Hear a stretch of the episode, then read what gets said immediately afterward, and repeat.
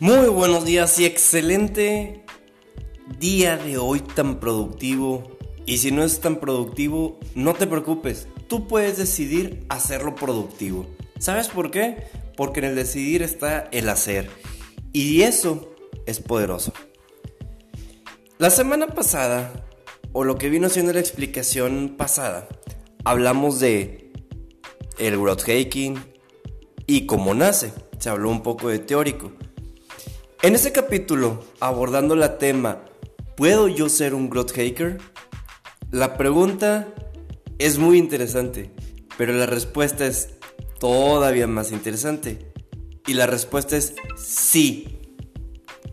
¿Por qué?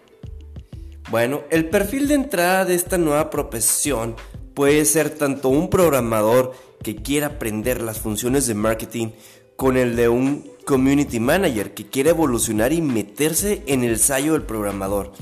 El Growth Hacker es el nuevo hacker del marketing cuyo objetivo es maximizar los recursos disponibles para conseguir nuevos usuarios y hacer nuevos proyectos. La primera pregunta que tú debes hacerte es un perfil técnico. Y aquí hay quienes dicen que sí y quienes dicen no.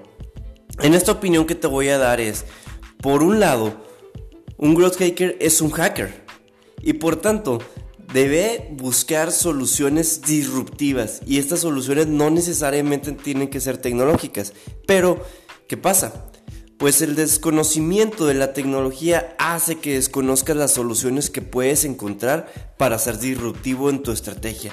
Y por eso la forma de pensar de un programador a veces puede facilitar el desarrollo de algunas tácticas que puedes poner en juego. Si sabes cómo funciona la trascienda de la web o los algoritmos de la web, bueno, esto lo entiende perfectamente una persona especializada en términos de computación. Por otro lado, un growth hacker está constantemente tocando y modificando las páginas, configurando códigos de seguimiento, implementando sistemas de SaaS para la mejor gestión de la página y realizando análisis de la página que requieran pequeñas modificaciones.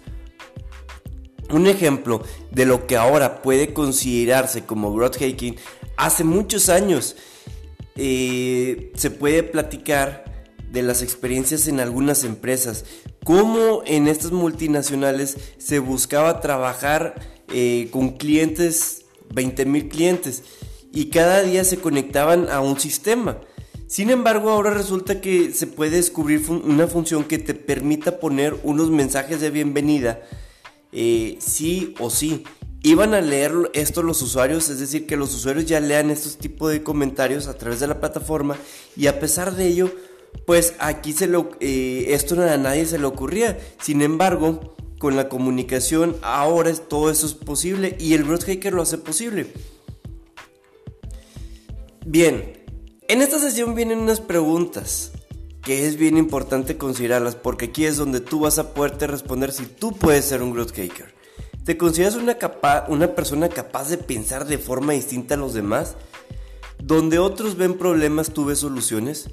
¿Consigues convertir un problema en una oportunidad? ¿Sabes leer un código de fuente de una página web? ¿Conoces las técnicas de marketing directo? ¿Sabes de HTML?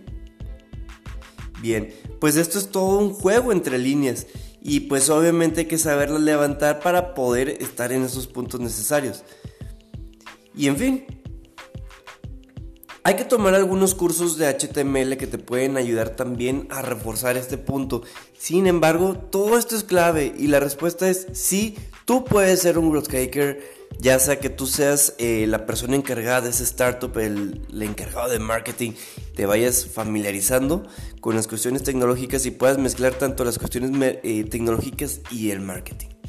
Soy Adrián Rodríguez y me ha sido un placer compartirte este tema. Buenos días.